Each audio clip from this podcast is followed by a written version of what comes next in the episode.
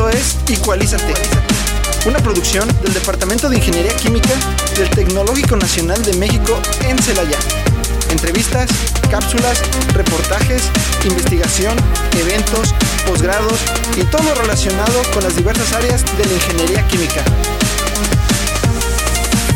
Bienvenidos.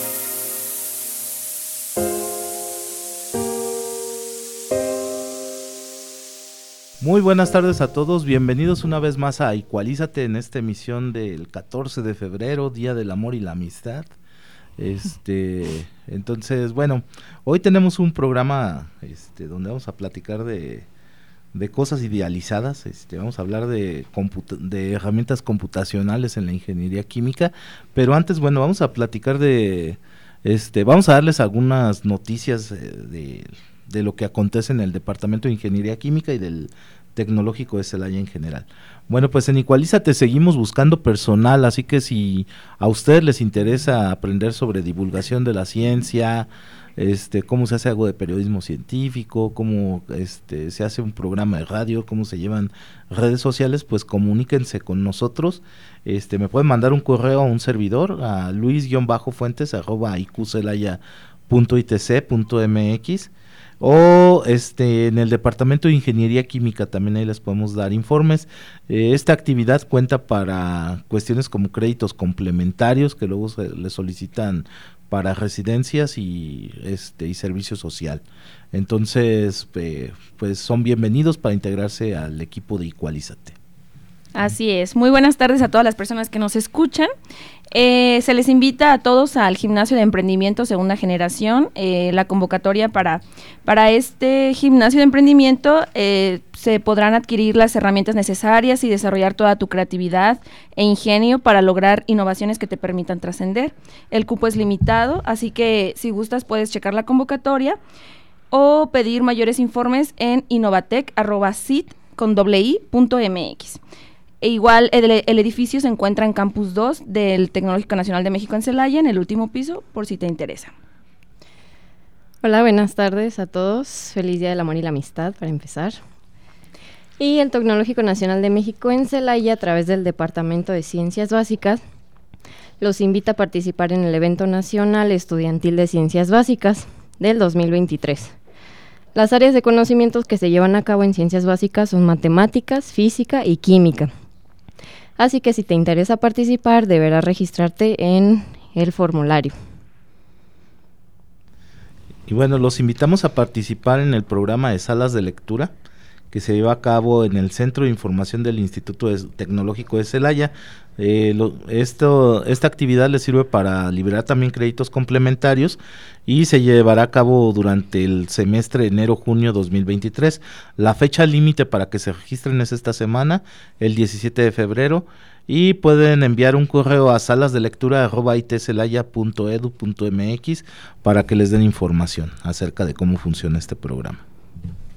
La cultura de la invención, México inventa, inventa, invita a estudiantes desde secundaria hasta universidad de instituciones públicas y privadas a participar en el diseño, perdón, en el desafío de inventores Maker México Inventa 2023. En este evento los estudiantes presentarán proyectos de invención con la finalidad de resolver una problemática de su entorno utilizando la metodología internacional de procesos de invención. Los equipos podrán ser conformados de uno a cuatro estudiantes y se dividirá en tres categorías, secundaria, bachillerato y universidad. La institución educativa deberá acreditar con una carta que el participante es alumno de su institución educativa. La participación y el desarrollo de los proyectos de invención se hará de forma gradual, de acuerdo a las fases establecidas y de forma escalonada. Los equipos de inventores tendrán que utilizar la plataforma de autogestión MakerStream con sus diversos módulos para desarrollar sus proyectos y generar la evidencia y los entregables requeridos en cada fase de este proceso. La fecha límite de inscripción es el 21 de abril del presente año y pues para mayores informes puedes meterte a la página www.mexicoinventa.org. Y bueno, estas son las la información que teníamos que pasarles para este día, 14 de febrero. Y bueno, este eh, aprovecho para saludar y darle la bienvenida al programa a Maritza y a Sofía, que hoy van a estar conduciendo junto conmigo, que ya las estuvieron oyendo en la lectura de información. Vamos a platicar hoy de herramientas computacionales que usan en, ingeniería química. Eh, quizás si ustedes apenas están pensando en, entrar a esta carrera, a, ingeniería química, eh, pues se han de imaginar que todo el tiempo están en el laboratorio. Ya antes hemos platicado de este asunto, ¿no? Pero aquí en el programa, para los que nos escuchan habitualmente, este, pero la verdad es que los ingenieros químicos hacemos muchísimas otras cosas y hay una parte que es muy importante, que es la parte computacional. De hecho, si ustedes quieren estudiar cosas de ingeniería de sistemas o computacionales, pero lo que les late es la programación, ingeniería química también tiene es una buena oferta para ustedes si quieren abordar problemas con este muy concretos. Y bueno, hoy este voy a platicar con Maritza y con Sofía, que de hecho son estudiantes de la carrera. Este, vamos a platicar con ellos de los, del software que han usado, para qué lo han usado, en qué materias lo han usado y qué tanto se les ha dificultado. Y sí, sí, lo bueno es que en el radio no tenemos para ver las cosas que está haciendo Maritza en este momento. De sufrimiento. Afortunadamente no tenemos cámaras, pero ¿por qué? Verían mi cara de, de, sufrimiento. Ay, no. Bueno, este... Sí, porque sí usamos muchísimas herramientas computacionales en, en, el área de ingeniería química. De hecho, este, hay incluso software que los muchachos no saben que existe, pero que hoy vamos a platicar de eso. Y en esta primera parte vamos a hablar de las materias que llevan ellos y que este son son de tipo computacional. Y vamos a empezar con, este, la primera que, la primera materia que llevan en la currícula que tiene que una carga computacional muy fuerte que es precisamente programación. Programación. Que es el primer semestre no es justo en el primer semestre. Llevamos programación en el primer semestre. Sí. Que bueno ahí yo creo que es depende no el, el maestro con cada materia porque ahí por ejemplo en programación había algunos que los enseñaban con otros programas, pero a mí en lo personal me dieron C++, mm. que si era un programa, pues, pues para mí, para empezar, no me gusta mucho la programación, ¿verdad? Pero era algo necesario que, como menciona el profe, pues es parte de la carrera y que ni modo se tiene que aprender. Bueno, la parte esencial por la que ustedes tienen que aprender programación es porque este, hay varios modelos que ellos aprenden a utilizar que les sirven para diseñar equipos o sistemas. Así es. Y que es más rápido si lo hacen en una computadora.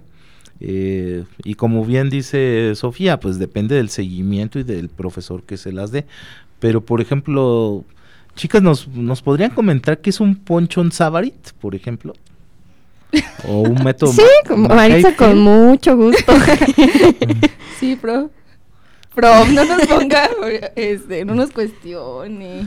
Bueno, les platico, eh, estos dos métodos, Ponchon Savar y, y McCabe son métodos que se usan para diseño de columnas de destilación. Es decir, si ustedes ven una columna, por ejemplo, cuando han ido a Salamanca, que se alcanzan a ver desde la carretera, pues ustedes pueden ver ahí la columna con, son muchos discos acoplados uno sobre otro, este, y en cada uno de estos hay, este, se pasa un flujo de calor y a través de, este, de estos cambios en los flujos de calor que se van dando en la columna, se van separando los distintos componentes del petróleo.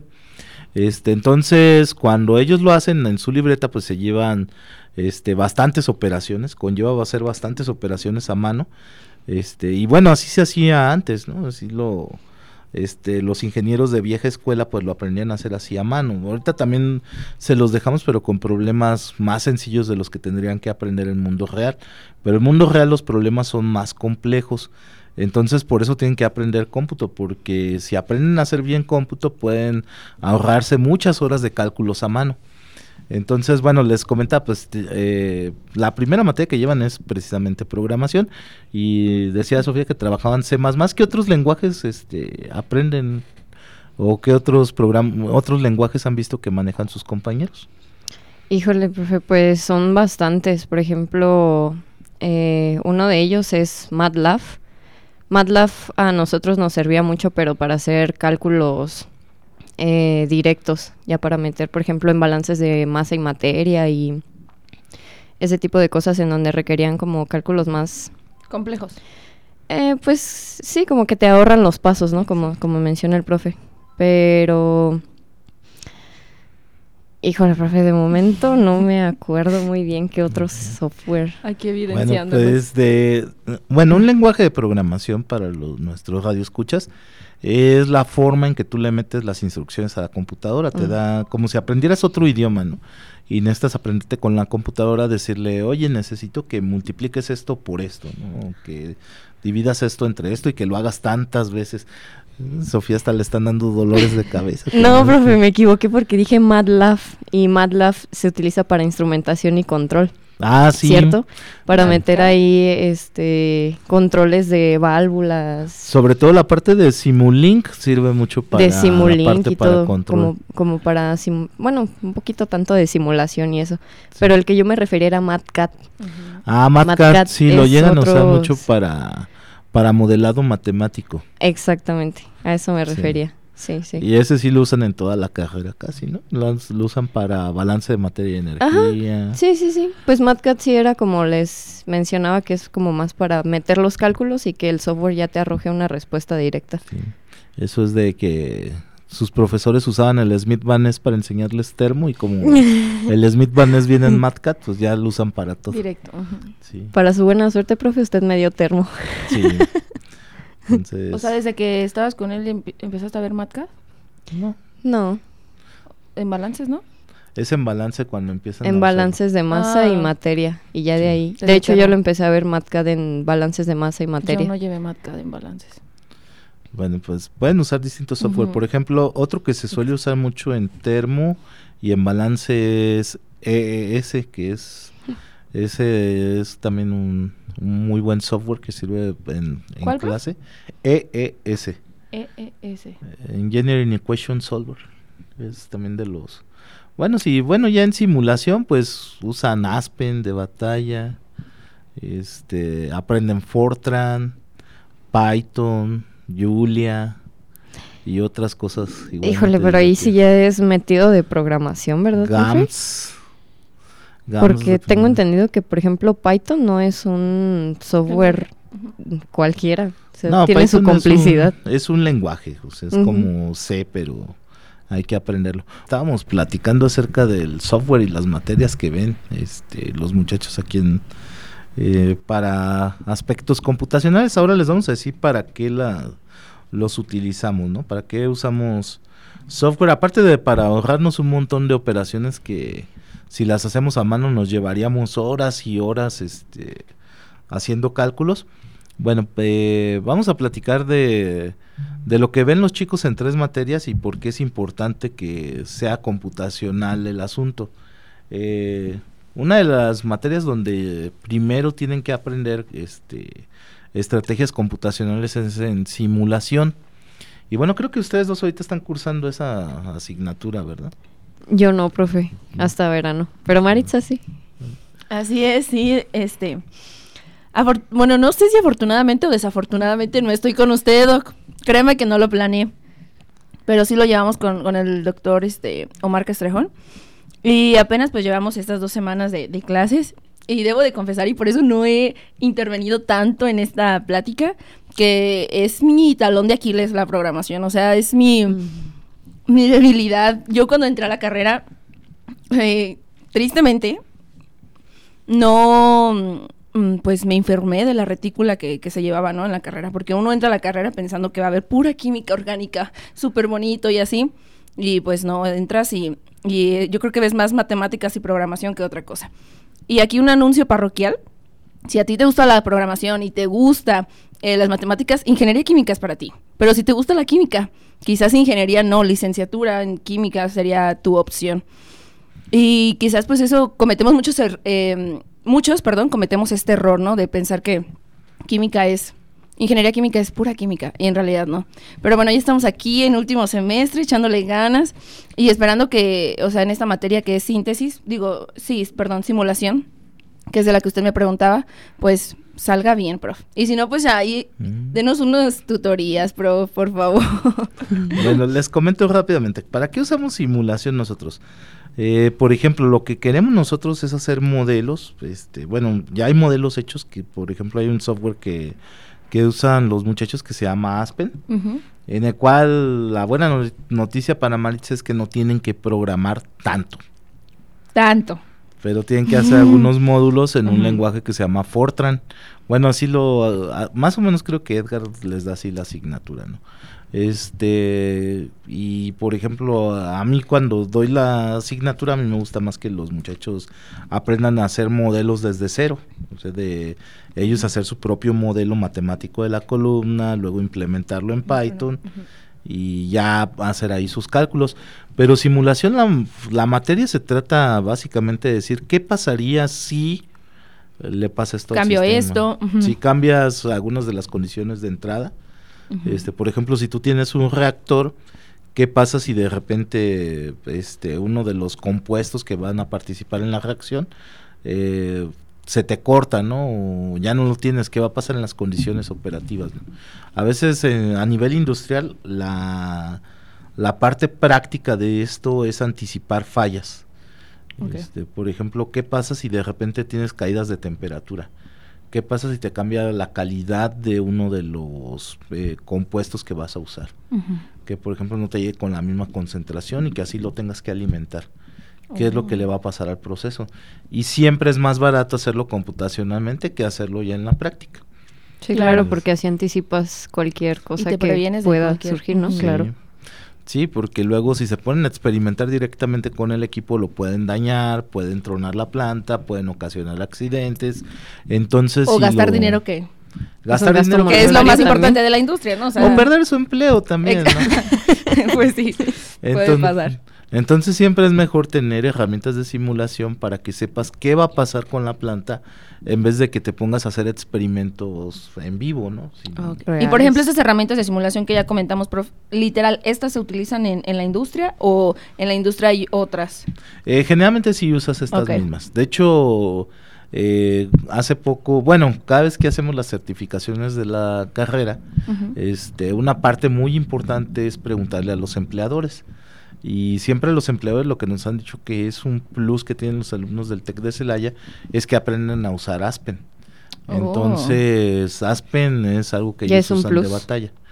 Sí, que les sirve mucho. Incluso muchos de nuestros alumnos, bueno, algunos de los alumnos de posgrado que han egresado, eh, que están ahorita trabajando en la industria, trabajan precisamente en Aspen. Ellos mm. hacen varios de los de los subprogramas que tiene Aspen para correr pues, este, desde columnas hasta, hasta reactores. Entonces, este eh, tiene sus limitantes como todo software, ¿no? Aspen no es perfecto, pero este sí funciona. Sí te facilita bastante, sobre todo en la industria entonces. Sí, este es una de las herramientas que, que se aprenden, este eh, y Aspen la voy a ver en simulación. Sí, y bueno, dependiendo, porque también si el... Otra cosa de la que dependemos mucho en las instituciones educativas es de que tengamos las licencias. este, pero si no les enseñan con Aspen, hay otra licencia que es de código abierto que se llama DWSIM, que es un Aspen que funciona en código abierto. Bueno, les comento, todos los software tradicionalmente tiene que pagar uno un permiso por usarlos. Sobre todo estos software que son este, tan especializados, las licencias son caras. Este, y lamentablemente a veces no tenemos en las instituciones públicas suficientes recursos para comprarlo, pero si no, pues hay alternativas y una de ellas es DWSIM. Entonces, si a alguien le interesa, también puede, o si a sus profesores les interesa, también les pueden enseñar a trabajar DWSIM, que por cierto también está desarrollado en Python. Entonces, este, eh, la, la, idea aquí pues es que aprendan a usar cualquiera de los dos y cualquiera de los dos les va, les va a resolver problemas. De hecho, DW Sim es hasta más fácil de instalar. Ah, ok. ¿Cuál sería la diferencia entre Python y Aspen, profe? No, pues, son cosas distintas. Este, Python es un lenguaje de programación. Eh, Python es un es una forma de darle instrucciones a la computadora y que lo puedes usar tanto para ingeniería química, para ciencias puras, puedes hacer modelos matemáticos como tal en Python y tienes herramientas estadísticas, tienes herramientas de solución numérica, este, es decir, todos tus métodos numéricos que aprendieron y que los enseñaron a hacer a mano en, en la materia de métodos numéricos o que los enseñaron a hacerlo en Excel, en Python ya vienen integrados, igual que MATLAB por ejemplo. Más bien Python sería, si hubiera de compararlo con algo, sería más bien con MATLAB, por ejemplo. O con Julia, que los tres más o menos sí. hacen las mismas cosas. Es, un lenguaje como tal. Es un lenguaje y Aspen es una suite eh, un de programas donde tú tienes varias operaciones de simulación y es muy enfocado a ingeniería química. De hecho, fuera de ingeniería química, Aspen no es usado en otras áreas. Oh. Bueno, y aquí va algo controversial, prof. Justo estábamos hablando que al inicio llevamos el primer semestre de programación. Pero mi pregunta es, ¿por qué, por ejemplo, dijo de ahorita de Python para métodos numéricos? Ajá. ¿Por qué en métodos numéricos no me enseñaron eso? ¿Sí me explico? O Ah. sea, ¿por qué en todas las demás materias no nos fueron como eh, adiestrando, Alimentando de esa programación? Porque al final, o sea, ya ahorita que estoy ya en último semestre es como, ay, te va... Según Todo. tienes que aprenderlo, o sea, te tienes que acordar lo de programación de primer semestre, pero es como, no, o sea, ¿sí me explico? O sea, yo, en- por ejemplo, en, en balances yo tampoco utilicé, este, ni en métodos numéricos, nada. O sea, yo llevaba puro Excel, Excel, Excel, Excel. Llegas a simulación, perdón, a instrumentación y a simulación. Ahora sí, ahí les va. Y es como, ugh. o sea, yo creo que esa parte, no sé si se pueda como... Pues ojalá alguien importante nos esté escuchando y, y escuche estas peticiones de esta humilde estudiante. Pero, o sea, estar, no sé usted qué piensa al respecto.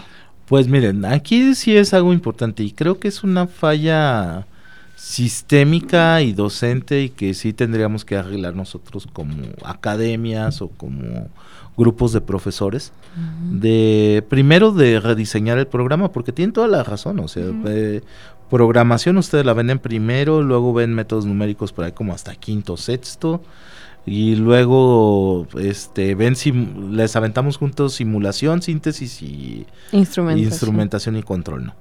Eh, cuando en realidad, por ejemplo, simulación tendrían que llevarla antes de síntesis y de control, porque simulación es donde aprendes cómo modelar y en optimización y en control haces modelado, pero ya dirigido hacia algunas cosas. Por ejemplo, más específico. como les decía, simulación tiene que contestar la pregunta de, de qué pasaría si hago esto. Control es qué tienes que hacer tú para que el sistema siempre funcione así. O sea, si tú lo sí, sí, sí. perturbas, tú tienes que garantizar una salida. Y control hace eso. De hecho, por eso es su nombre, ¿no? Es control, es como, como su novio tóxico. Su novio tóxico siempre quiere que Hablando respondan- del 14 de febrero. Tie- su novio siempre quiere que respondan de una manera determinada. Entonces lo que les dice control es qué medidas tienes que tomar para que siempre tengas esa, esa salida esa o ese... respuesta. Ajá, ah, eh, garantizarla. Y en síntesis y optimización, ustedes aprenden, bueno, ¿cuál tendría que ser la solución para que esto siempre funcione de la mejor manera? ¿Cuál es la mejor manera? Que se minimice el costo, que se minimicen las emisiones, que se minimice el impacto ambiental, que se minimice... que se haga el producto deseado, Ajá. deseado. Que salga siempre este, en la mejor condición posible. Mientras que en control puede ser cualquier solución, pero que siempre la garantices. En optimización es la mejor posible.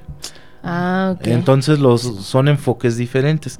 Ahora bien, este, la cuestión esta de por qué no hay una continuidad, bueno, es que hay que rediseñar las, las currículas. De hecho, acabamos Así de es. hacer un cambio en la retícula de ustedes, este, que ya a ustedes ya no les tocó, pero ahorita, por ejemplo, simulación ya se movió hacia sexto semestre. Órale. Entonces, y como les digo, control y, optim- Ujú. y síntesis van a quedar ya en séptimo. Y el módulo de especialidad se va hasta octavo. Ah, ok. Ah, Queda mejor. Sí, Sí. o sea, por lo menos tiene una continuidad, con, una Con- mejor continuidad. ¿no? Sí, sobre todo esa e igual, pues, por ejemplo, invitar a los profesores que dan materias como balances o métodos que metan este tipo de... Ahora, esa es otra, pues, la parte de cómo está estructurado también aquí el plan de estudios, es que hay ciertas materias que no nos pertenecen a nosotros como departamento, sino le pertenece a ciencias A básicas. ciencias básicas, ¿cierto? Entonces los profesores de ciencias básicas eh, lo abordan en la generalidad, como por ejemplo les enseñan programación como la llevaría cualquier ingeniero, ¿no? Y hay una cuestión también sobre eso, porque en programación, eh, lo que es programación en sí, nada más te tienen que enseñar la lógica de programación. Es decir, cómo le tienes tú que, cómo te tienes que comunicar tú con la máquina, no importando mucho en qué lenguaje lo hagas. Porque de hecho sí eso es una cosa importante. En programación, tú debes de saber programar, no debes de saber un lenguaje particular. Entonces yo a mis alumnos les digo, bueno, si tú sabes programar en Python, para que te muevas, por ejemplo, a Julia, a MATLAB, a C, lo único que necesitas aprender es la sintaxis, es decir, cómo estructuras las instrucciones. Para cada programa. Pero en Que yo creo que ya, ya sabiendo programar, o sea, ya te es más fácil como moverte, ¿no? O sea, ya teniendo lo básico o la base o algo, yo siento que... Y aprender un lenguaje nuevo en programación, pues nada más lo que hace es dotarte de una herramienta adicional. Pues qué bueno que hicieron ese cambio en la retícula, prof. Sí. La verdad yo siento que les va a beneficiar mucho a las nuevas generaciones. E incluso, o sea, por ejemplo, usted dice de que hicimos el cambio y ustedes no pueden como hablar con los de ciencias básicas y o, ya es como muy loco de mi parte. Tendríamos que hacerlo, o sea, pero también no lo hacemos también por eso, porque es importante que aprendan, que tengan otras herramientas. Claro. Sí, sí, sí. Y nosotros pues les enseñamos las herramientas que usamos nosotros, ¿no? Claro. De hecho, por ejemplo, pues por eso Edgar Omar les enseña Aspen, porque él es la herramienta que usa más de batalla. Eh, Vicente Rico, por ejemplo, les enseña GAMS, porque él es el que usa más GAMS de batalla. O conmigo que usan Julia o Python también, porque yo es con mi grupo lo que uso. Ah, Entonces ya depende del enfoque del profesor que les toque y sobre todo estas materias que son terminales. Finalmente les enseñamos básicamente lo mismo, que es lo que cambia la herramienta y el enfoque con el que se les da, pero van a aprender exactamente lo mismo en términos generales. Hay mucho software que se usa aquí de formas diferentes en el departamento este, y que los muchachos este, aprenden a utilizar y que les va a servir para distintas cosas, pero también, por ejemplo, platicábamos de programación. Programación tiene desde su origen una idea de enseñarles a los chicos a pensar con lógica de en qué en qué orden se tiene que efectuar una operación o el orden de resolver un problema.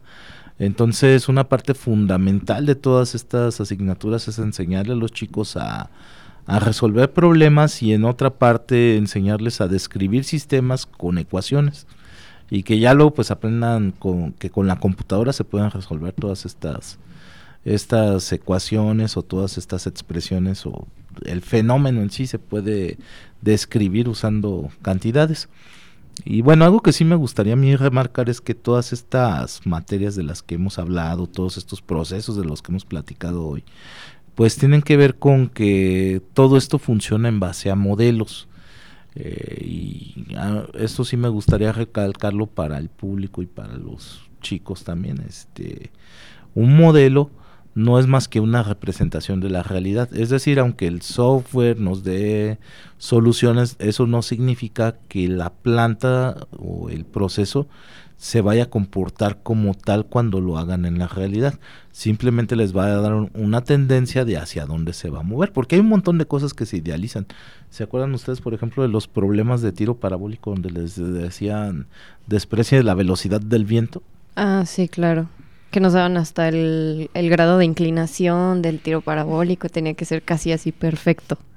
Sí, yo, por ejemplo, han visto los, los problemas de reactores o de este o de termodinámica donde les decían, imaginen que tal equipo es adiabático. Sí, nos dan situaciones muy idealizadas y muy hipotéticas de lo que sucedería en la vida real cuando me imagino, profe, que en la vida real no es Nada que ver. Bueno, los, los procesos adiabáticos en la realidad no existen ni de chiste. ¿eh? O sea, siempre el calor o la energía. Bueno, para nuestro público adiabático significa que no tenemos flujos de calor hacia el exterior, pero cualquier cosa tiene un flujo de calor. Por ejemplo, su cerveza en este momento, si usted la trae en la mano, pues va, está transfiriéndole calor a través de la mano. Bueno, su bebida, pues la que traiga en mano, este, está obteniendo un flujo de calor que va de su mano hacia el recipiente en el que está. Entonces se va a empezar a calentar. Entonces, eso pasa en toda la naturaleza, el calor siempre está fluyendo de un lado a otro. Este, entonces, eh, los procesos adiabáticos no existen más que en los libros. O por ejemplo en un tiro parabólico, pues aquí en los problemas de, del libro sí se puede despreciar la, la velocidad de viento, pero si están en la artillería de Napoleón, pues para nada que pueden ignorar el, la velocidad de viento, le pueden pegar a su propio ejército. Exacto. o cuando nos decían que eh, sin fricción y pues sabemos que todo tiene fricción aquí. Sí. Entonces siempre van a tener flujos de calor y de temperatura. Esto nada más les va a dar una tendencia de más o menos lo que podría pasar. Por eso son modelos. Por eso luego eh, hay un libro de química que ejemplifica muy bien esto, que habla de los maniquís. Entonces nuestros modelos son como maniquís y ustedes van a, a comprarse ropa a, una tienda y ven el maniquí, pues ven cómo se le ve al maniquí, pero... No significa que así se te vaya a ver a ti. Porque uno Sí. está más sabrosa que el maniquí. Qué contexto. No, qué risa. Entonces, No, pero sí entendemos el punto, prof. Sí, entonces el es eso, o sea, pero que también pues no es que este por eso es muy importante que entiendan que los resultados que tienen en un proceso de simulación, de síntesis o de control, mientras no lo operen en la realidad, nada más les dice por dónde van las cosas. Al final del día sigue siendo un modelo. Ajá, y tal. les da buenos motivos, por ejemplo, si tienen que rediseñar una planta, cambiar el proceso de operación, pues Sí, les claro. dice por qué tendrían que hacerlo. ¿sí? Entonces, por eso es importante que, que aprendan estas herramientas, así cuando lleguen a plantas en la simulación y, y pueden decir, bueno, entonces le tendríamos que cambiar todo esto, ¿no? Así es, prof. pero ya tienen un fundamento de por qué hacerlo. ¿sí?